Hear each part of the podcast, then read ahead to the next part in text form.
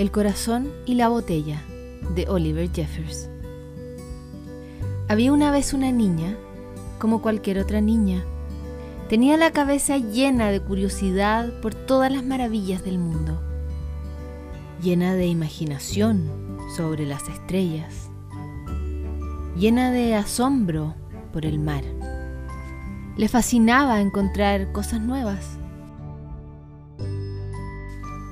Hasta el día que encontró un sillón vacío.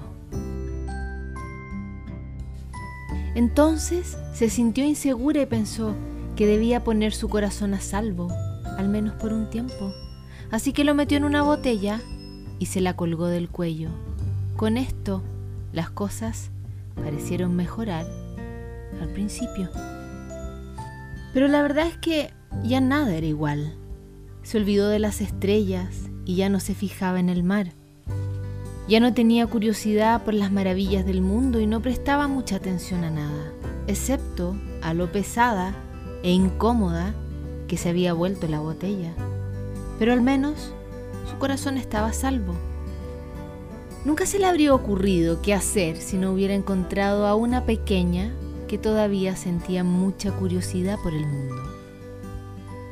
Antes hubiera sabido responderle a la pequeña, pero ahora no le hacía falta su corazón y en ese preciso momento decidió sacarlo de la botella. Pero no sabía cómo hacerlo. Ya no se acordaba. Nada funcionaba. La botella no podía romperse, solo rebotó y rodó justo hacia el mar. Ahí, la pequeña, que todavía sentía curiosidad por el mundo, tuvo una idea que podría funcionar y resultó que sí. El corazón regresó a su lugar y el sillón ya no estuvo tan vacío, aunque la botella sí.